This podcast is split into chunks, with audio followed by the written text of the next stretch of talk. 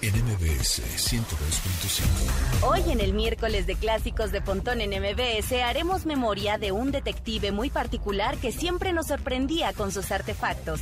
Sostendremos una plática con la consejera electoral Carolina del Ángel Cruz. Además, el miércoles con M de Mónica Mistreta nos traerá relatos e historias que se viven desde el corazón de las corporaciones tecnológicas, así como sus miras a futuro.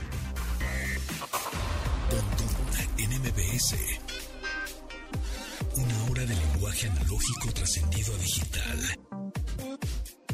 Gadgets, gadgets, tendencias, tecnología vestible y avances que prueban que vivimos en la era que alguna vez soñamos como el futuro. Pontón en MBS. Amigos, ¿qué tal? ¿Cómo están? Bienvenidos. Mi nombre es José Antonio Pontón este programa de estilo de vida digital que se transmite en MBS 102.5 FM de lunes a viernes. El programa de hoy está bien, bien, bien nutridito. Muchas entrevistas, mucha información. Les recomiendo que nos sigan en redes sociales. Es arroba MBS 102.5 así tal cual. Suscríbanse al canal de YouTube. Denos follow en Instagram. También denlos like en Facebook o síganos en Facebook. Y bueno, y en Twitter ya saben cómo somos. Arroba MBS 102 bajo 5 Hay mucho más contenido del que ofrecemos también aquí en la FM. Y con eso nos vamos rapidito al update. Las noticias más destacadas en la industria Un grupo de hackers publicó de forma pública una base de datos que contienen hasta 3.280 millones de contraseñas pertenecientes a correos gubernamentales de Estados Unidos, Reino Unido, Brasil, Rusia, Australia y México. Este paquete es conocido como COMP21, un acrónimo referido a la compilación de muchas filtraciones. Muchas de estas contraseñas de usuarios fueron dados a conocer anteriormente, pero la cantidad de datos liberados asombra por la magnitud que puede implicar. El país más afectado es Estados Unidos con más de 625 mil contraseñas y el de menor afectación es Francia, con más de 18 mil contraseñas en el paquete. México es el penúltimo lugar entre estos países con casi 32 mil afectados. Estos datos corresponden a servicios públicos y entidades gubernamentales, las cuales pudieron robarse mediante ataques de phishing y espionajes clandestinos.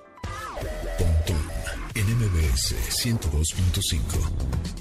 Facebook y Spotify hicieron una alianza para escuchar música directamente en la red social. Para ello, integraron un pequeño reproductor dentro de la app de Facebook para sistemas operativos Android y iOS. Este aparecerá al darle play a una canción y permite continuar la música mientras se navega por la red social. Esta opción permite que las selecciones se compartan en las stories o en el mismo feed del usuario para que sus seguidores conozcan lo que escuchan. Este mini reproductor fue probado en México y Tailandia, pero ahora ahora ya está disponible en varios países del continente americano, así como algunos asiáticos. El resto del planeta tardará un poco más en contar con este aditamento en su aplicación.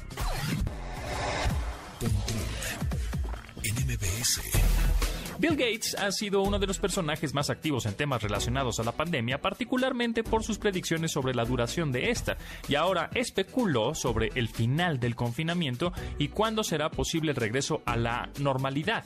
Esto lo hizo en una entrevista para el programa Sophie Rich on Sunday, donde comentó cómo el avance de vacunas alrededor del mundo permitirá el control del COVID-19 alrededor del planeta. El magnate señaló que será a finales de 2022 cuando el mundo podrá regresar a la normalidad normalidad cuando haya un exceso de vacunas que ayude a toda la sociedad esté inmunizada. Para ello es necesario acelerar este proceso en países desarrollados. Una vez que estos estén cubiertos, entregarán los fármacos restantes a otros países. Sin embargo, este control no significará el fin de la enfermedad, aunque sus contagios serán mucho más controlados y probablemente menos letales.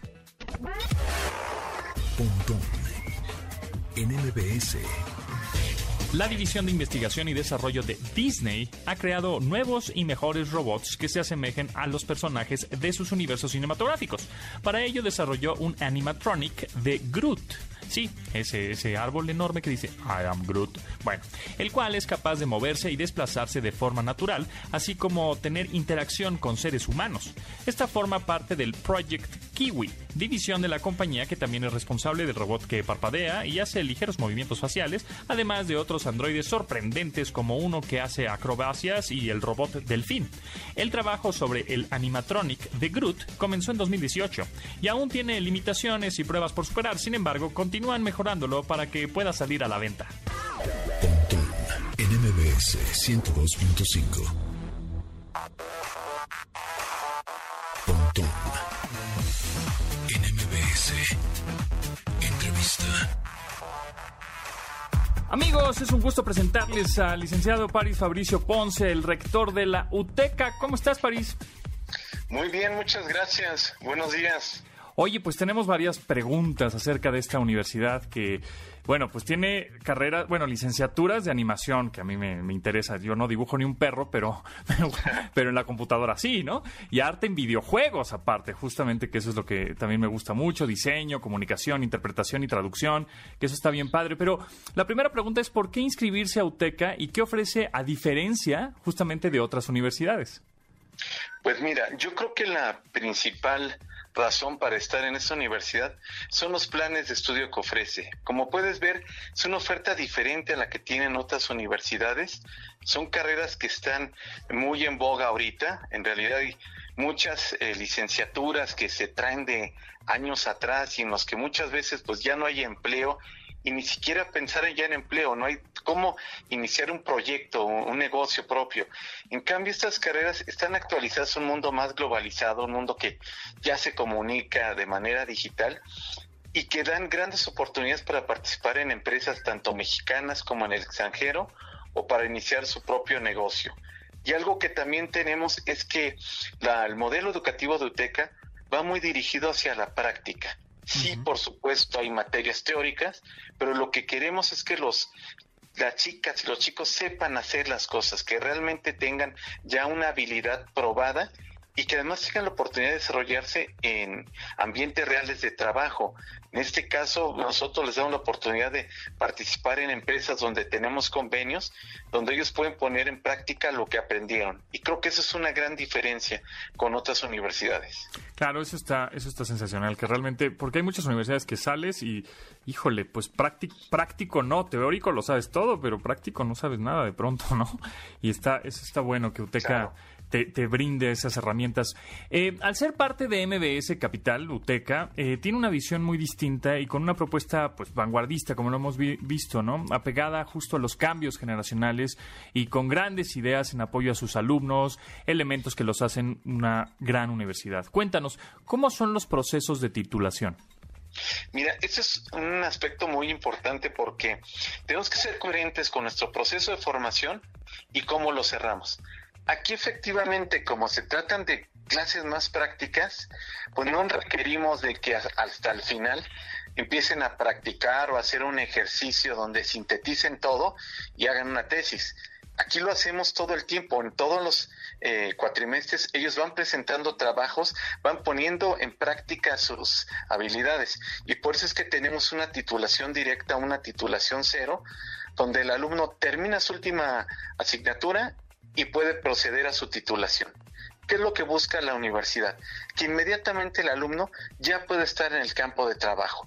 Y algo que es indispensable es contar con ese título. Entonces, aquí lo que buscamos es egresar alumnos que estén listos para el ámbito laboral. Entonces, no queremos detenerlos más tiempo, queremos que se prueben a sí mismos, pero ya en la realidad, en el trabajo. Buenazo. Oye, ¿y cuándo inician las clases?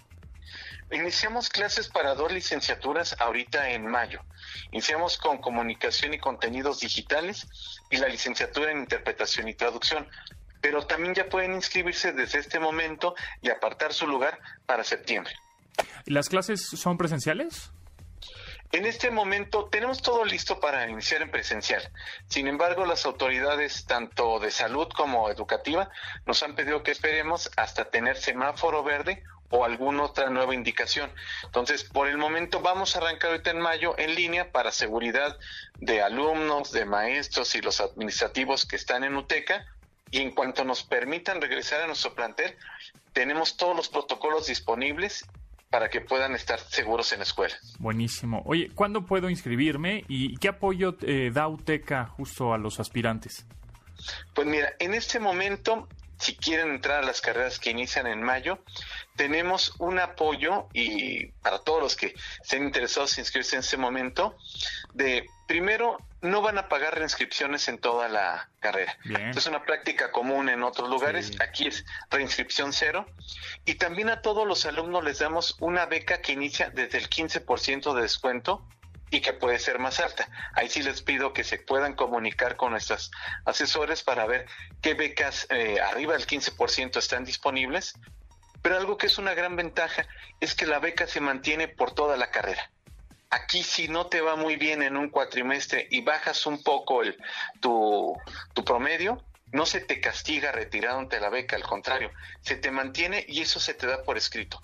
Toda tu carrera mantienes la beca. Ah, está buenísimo. Eh, ¿UTECA es una universidad incluyente?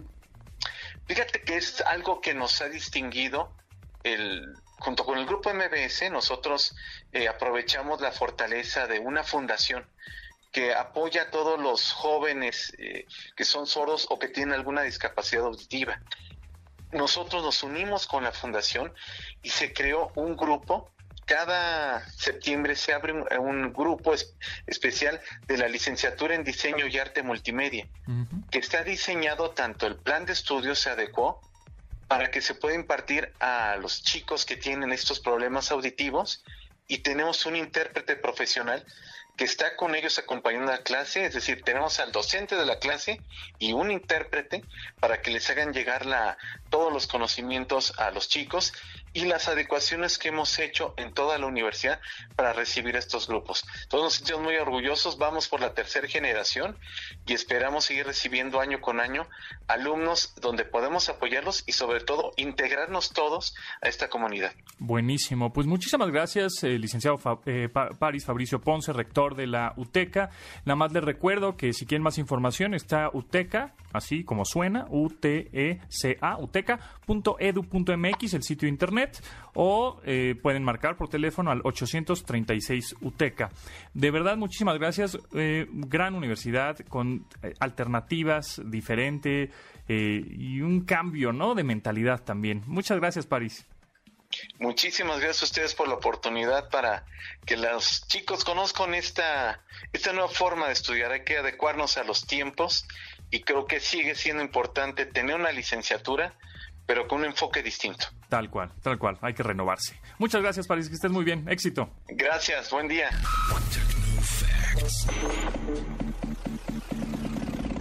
Datos que debes tener almacenados en tu sistema. ¿Recuerdan a qué caricatura pertenece esta canción? Efectivamente, al Inspector Gadget, una serie animada producida por Francia, Japón, Canadá y Estados Unidos, la cual fue transmitida entre 1983 y 1986. Relata las aventuras del Inspector Gadget, un detective torpe y despistado cuyas habilidades cyborg le permiten hacer uso de herramientas implantadas a su cuerpo. La mayoría de sus misiones consisten en detener los planes del Dr. Garra, quien liderea una organización malvada conocida como MAD. Sus compañeros en cada misión con su sobrina Penny y el perro Cerebro, quienes ayudan a que la mayor parte de las misiones sean completadas de manera exitosa. Este dibujo animado era una especie de sátira a la serie sobre detectives como Misión Imposible y el Superagente 86.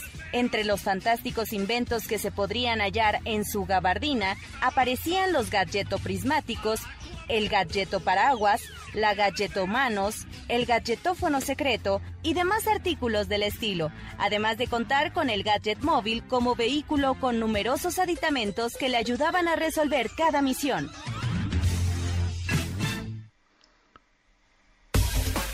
Miércoles de clásicos, uf, clasicazo, la caricatura de Inspector Gadget. ¿Cuál era su caricatura tecnológica favorita? Por ejemplo, estaba la familia biónica, estaban los halcones galácticos, ¿no? Que todos eran como tipo cyborgs.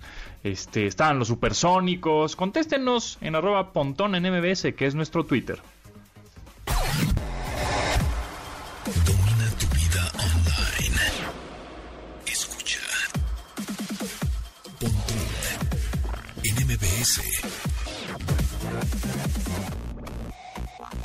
Twitter, arroba Pontón en MBS.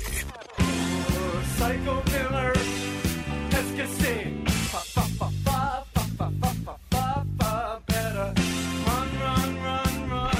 De clásicos, uno de los grandes clásicos del post-punk y en la discografía de la agrupación neoyorquina Talking Heads es Psycho Killer.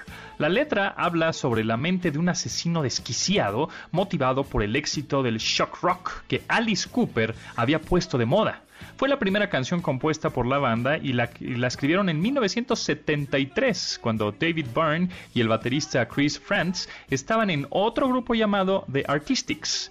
Tina Weymouth, quien era novia de Frantz y posteriormente entraría al conjunto, fue la que escribió la frase en francés para el puente de la canción, inspirada en Norman Bates, personaje de la película Psicosis de Alfred Hitchcock. Talking Heads, la canción Psycho Killer.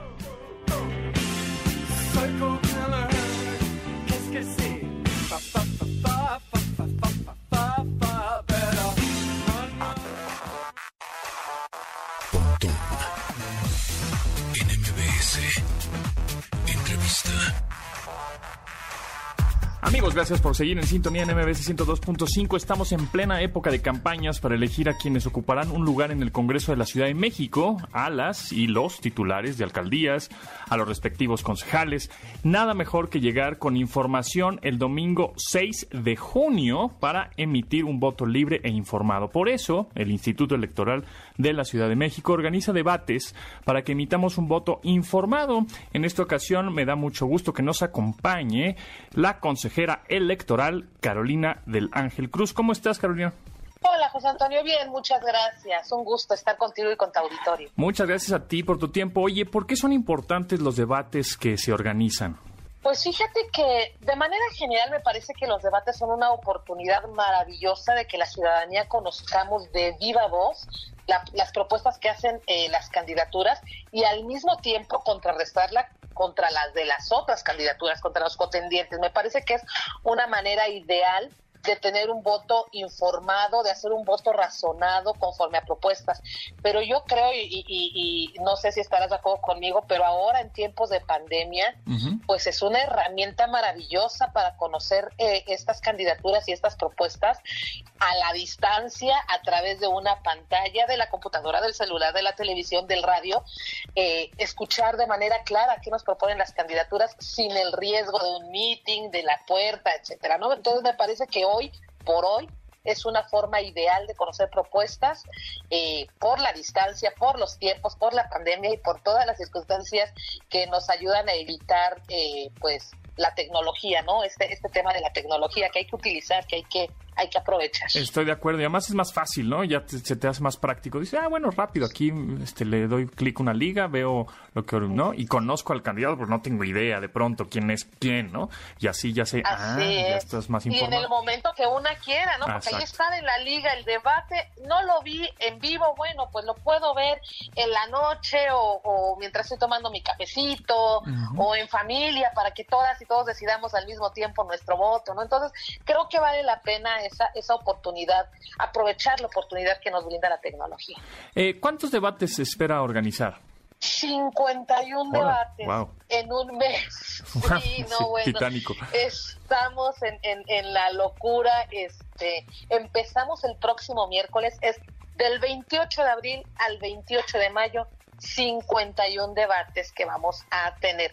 De esos 51 debates a cada persona, cada ciudadano, ciudadana, eh, le deberían interesar eh, primordialmente tres. El de su alcaldía, el de su distrito local y el de su el de representación proporcional. Pero también, ahora te digo cómo van a ser todas estas, pero también vamos a tener por primera vez eh, la elección de una diputación migrante. Esto es una persona que vive fuera de la frontera de México, que es chilanga o chilango fuera de México, que venga a representar al Congreso de la Ciudad de México los intereses de la diáspora chilanga en todo el mundo. Y entonces también va a haber un debate para eso. 51 porque son 16 alcaldías, 33 distritos de mayoría, uno de, un, un, debate para representación proporcional y uno para la Diputación Migrante.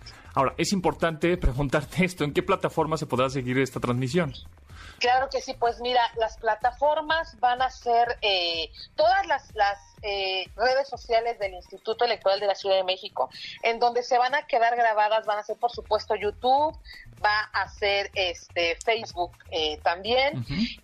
y aquí comentarte que hay empresas, entre ellas la tuya, que estamos cerrando un proceso de licitación porque necesitamos la facilidad de subir la señal de, eh, de los debates a al satélite, limpia, señal limpia, le llaman ustedes en, este argot de, de, la comunicaciones. entonces, esa señal limpia estará ahí libre, disponible y gratuita para cualquier medio de comunicación que quiera acceder a ella y transmitirlo en vivo o después o cuando quiera. Sí, o agarrar fragmentos, ¿no? Eso ya dependerá, por supuesto, de los medios de comunicación, pero de manera oficial e institucional en todas las redes sociales del Instituto Electoral de la Ciudad de México sobre todo en YouTube, que me parece que esa es como que la, la que es más accesible para todo mundo en el momento que sea, quedarán ahí grabado en su en, una lista de reproducción de debates y este pues bueno eso van a transmitirse en YouTube todos en vivo. Okay. Eh, veremos si, si hay televisoras que los transmiten este eh, en vivo también, algunos quizá los de alcaldías, no sé, ya dependerá de cada una y cada uno de ellos. Pero sí la, la, la facilidad que sepa la gente que en YouTube los va a poder ver cuando quiera y a la hora que quiera. Está fácil, sí, está fácil. La verdad es que te metes a YouTube, ya todo el mundo está muy acostumbrado a utilizar esa plataforma, le pone Instituto Electoral Ciudad de México y te, van te va a aparecer, ¿no? El canal.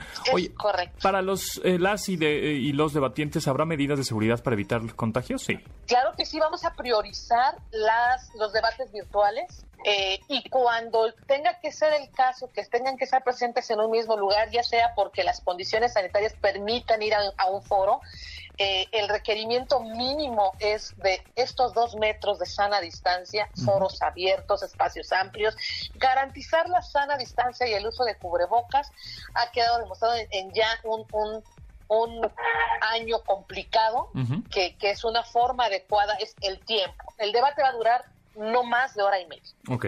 Sana distancia. No puede haber mm, al menos de dos metros entre cada persona debatiente.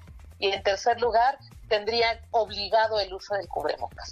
Esas son las medidas, pero también esta priorización de los debates a distancia. Si una persona candidata decide que el mejor lugar para debatir es desde su casa, ah, vamos a tener esta, esta forma de, de debates. Eh, debo decirte que se está haciendo, eh, eh, se busca el ingenio en la producción, las empresas que están están concursando en esta, en este, que ya hoy, mañana tenemos el fallo final, tienen propuestas de producción muy interesantes, pero lo principal, una moderación activa para que no sea un debate plano, así que, que, no, que aburra, ¿no? Entonces, esos son a distancia porque van a ser virtuales, o, o en su caso quienes estén no menos de dos metros. Quien, eh, los de diputaciones todos van a ser a distancia, pero eh, estamos garantizando en el Instituto la conectividad a Internet. Entonces se adecuó la sala de Consejo General con sana distancia, con paneles de acrílico para evitar contacto, aparte de los dos metros, acrílico. Entonces estamos cuidando todas las medidas, además de las medidas sanitarias ya este, clásicas, el uso de gel, bueno, sabes, ¿no? Claro, totalmente. Oye, ¿de qué manera se espera que impacten estos ejercicios a la jornada electoral?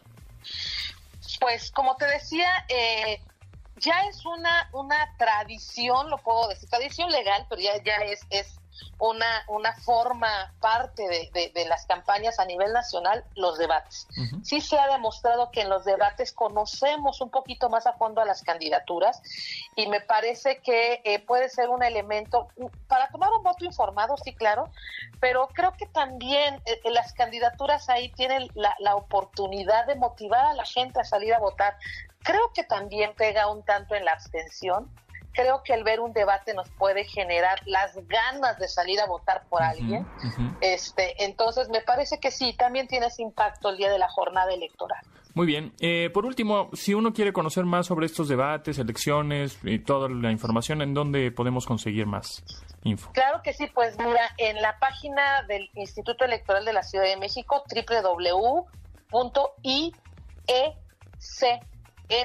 www.iecm.mx.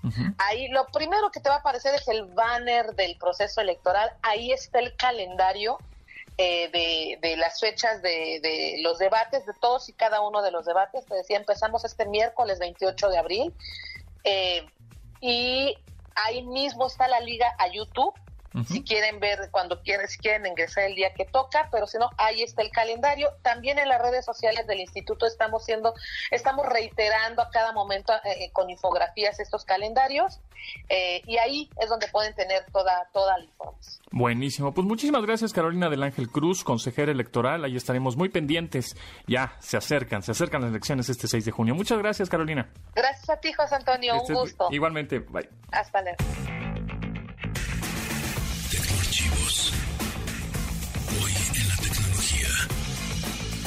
El 28 de abril del 2003, Apple lanzó la iTunes Music Store, una tienda virtual donde se hizo posible la compra de cualquier canción en formato digital por tan solo 99 centavos, las cuales se podrían agregar a dispositivos como iPod o el mismo software de iTunes.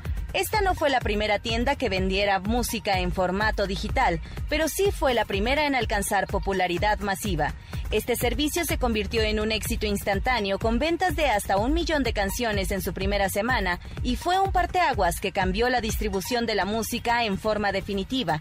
Su éxito le convirtió en la tienda de música más importante en Estados Unidos en 2008, cuando rebasó el total de las cifras alcanzadas por tiendas de autoservicio. Amigos, tenemos cinco pases dobles para el exorcismo de Carmen Farías. La cita es este martes 4 de mayo a las 6 de la tarde en Cinépolis Diana.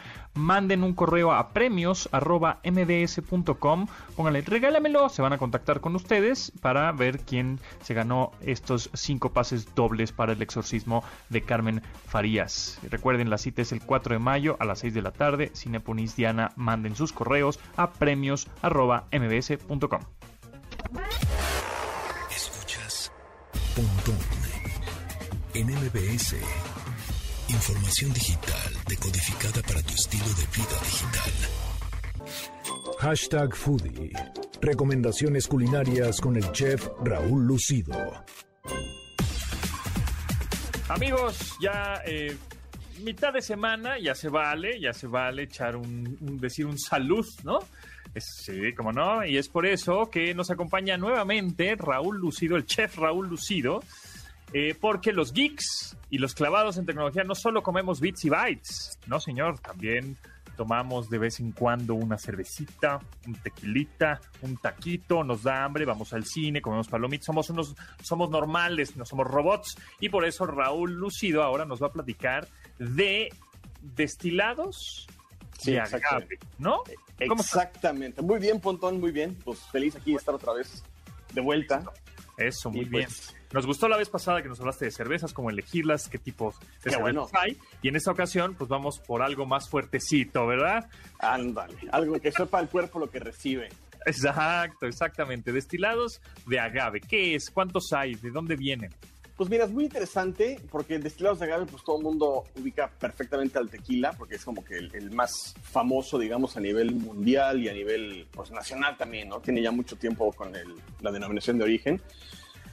Pero digamos que son todas estas bebidas eh, introducidas ya después de que México es un, un país independiente, por llamarlo de alguna forma, porque los españoles fueron quienes trajeron eh, la destilación. La destilación la adoptaron ellos y toda Europa gracias a la invasión árabe que tuvieron por más de 800 años. Los árabes llevaron el proceso de destilar, que es sacar de un líquido con alcohol, el alcohol nada más, y los árabes lo usaban para hacer perfumes y esencias, y pues los europeos se dieron cuenta que así se podía sacar el alcohol, y pues gracias a ellos tenemos whiskies y vodkas y rones y tequilas, ¿no?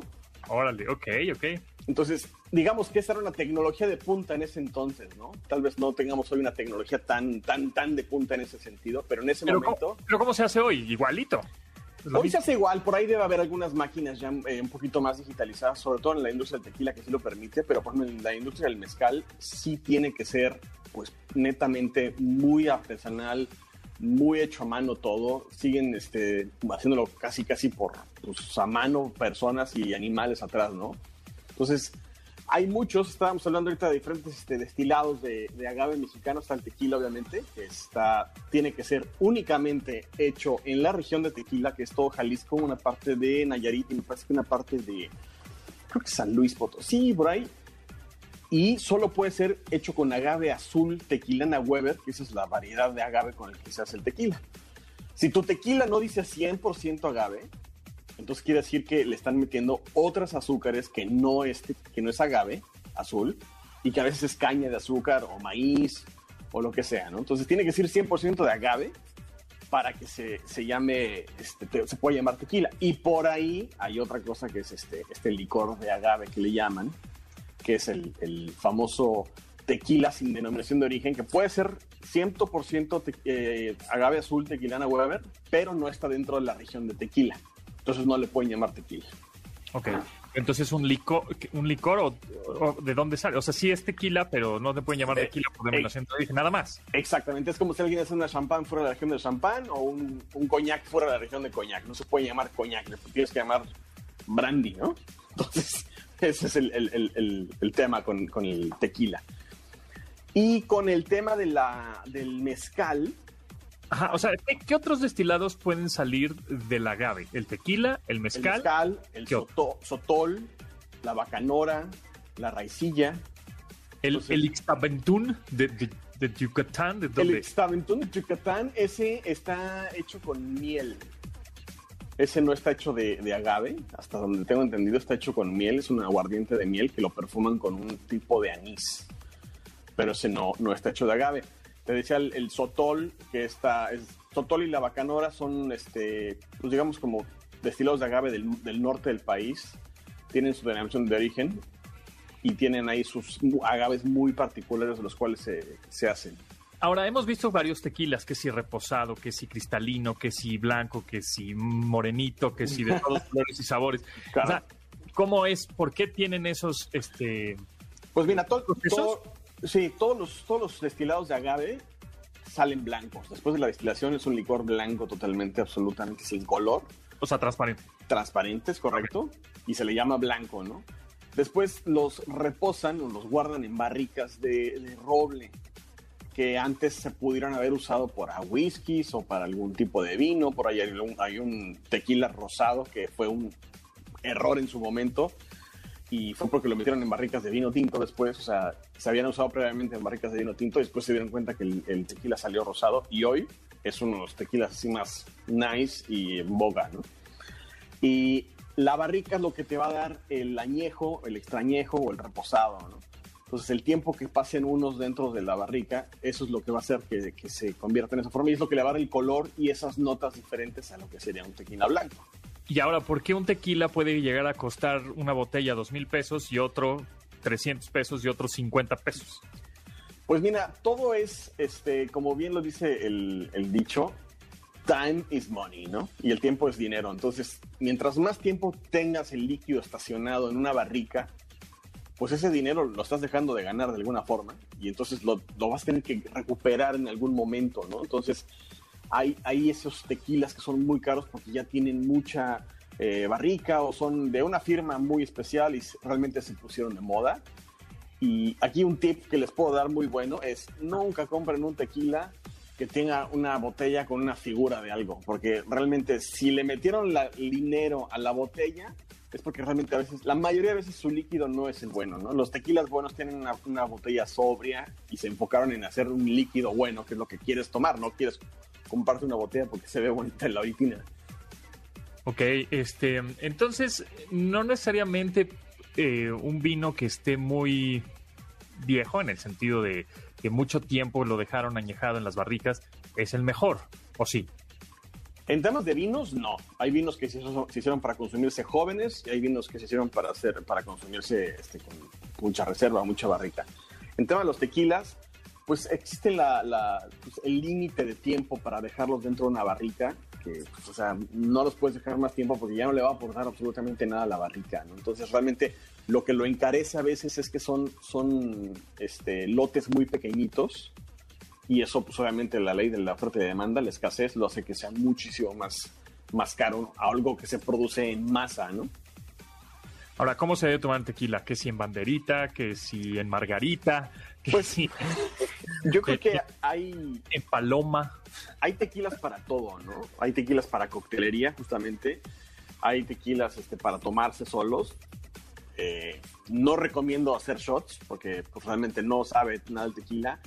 Y una cosa curiosa, el caballito, el famoso vaso tradicional de caballito, nació porque en un inicio el tequila no era pues muy bien visto y tampoco estaba muy pulido, digamos, sus procesos. Y entonces lo último que querías era olerlo y era para adentro, ¿no? O sea, el caballito no te da chance ni siquiera de olerlo, es una, tiene una boca muy cerrada. Después se empezó a pulir todo este tema del tequila de crece que se puso de moda y empezaron a desarrollar ya copas un poquito más amplias en donde tú realmente ya podías oler el tequila y ya no eran agresivos como antes, ¿sabes?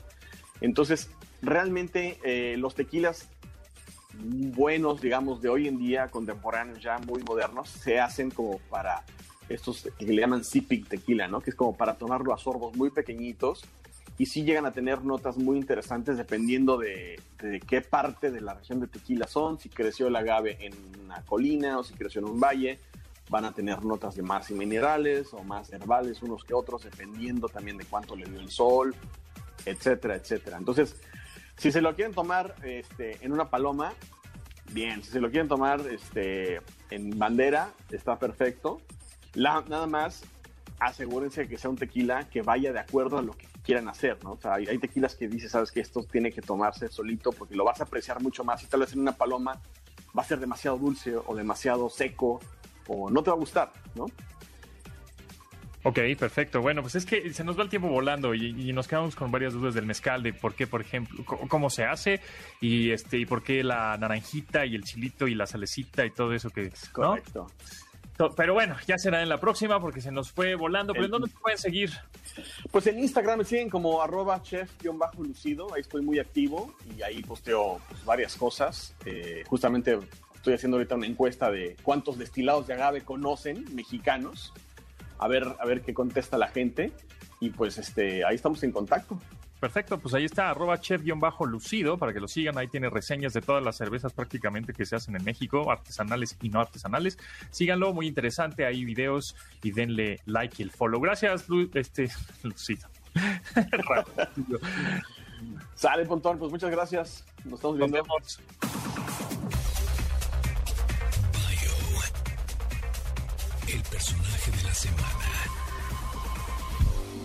Cuando Mackenzie Scott se divorció de Jeff Bezos, recibió una cuantiosa fortuna económica, casi ilimitada, pero en lugar de malgastar el dinero en gastos caros e innecesarios, ella ha aprovechado la oportunidad para hacer cuantiosas donaciones. Incluso ha señalado que la intención que pretende cumplir con su fortuna es la de donar su dinero hasta que su caja fuerte esté vacía. A continuación, les nombraremos algunas de las acciones que la catalogan como una de las filántropas más generosas en el orbe. Mackenzie Scott forma parte del grupo Giving Pledge, un grupo de acaudalados personajes que están comprometidos en donar al menos la mitad de su riqueza para fines de caridad. En julio del 2019, Mackenzie Scott anunció haber donado 1.700 millones de dólares a 116 organizaciones. Entre estas figuran cuatro colegios y universidades de la comunidad afroamericana en Estados Unidos. En los pasados seis meses donó 4.100 millones de dólares a 384 comunidades con recursos limitados de comida, inequidad racial, tasas de pobreza elevadas y poco acceso al capital de donaciones filantrópicas. Tan solo en 2020 donó cerca de 6 mil millones de dólares para estas necesidades.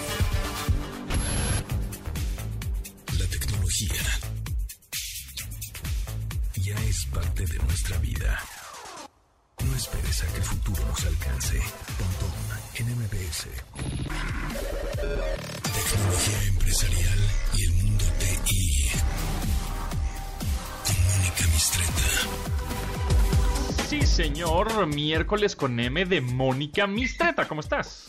Muchas M's. Muy bien, Pontón. Qué bueno, qué bueno. Todo bien, todo bien. Oye, este, pues platícanos, ¿qué traemos hoy de tecnología empresarial? Pues mira, tenemos las cinco. Ah, estos son de Ah, los que te gustan. Eso me gusta, entonces Para tus me efectos Me, especiales. me preparo. Ahí estoy listo. Ok. Pues sí, tenemos tendencias en almacenamiento para el 2021. Eso. Número 5. Esto no es muy sexy, pero hay que tocarlo, ni modo. Ok, ok, va. Bueno, pues número 5. Número 5, ¿cuál es?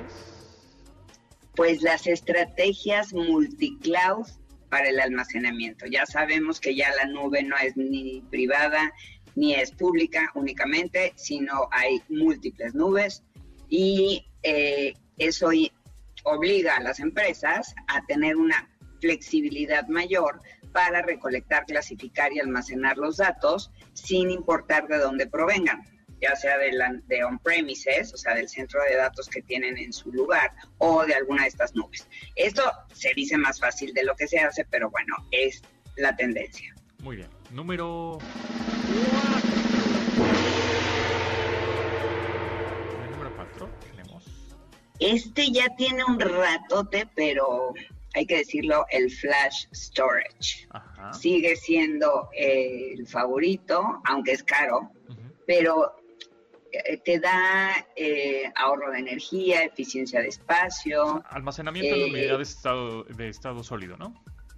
Sí, es este que es muy, muy rápido para, para eh, poder accesar datos, aunque efectivamente no es lo más barato, ¿no? Pero es cuando necesitas tener los datos muy a la mano.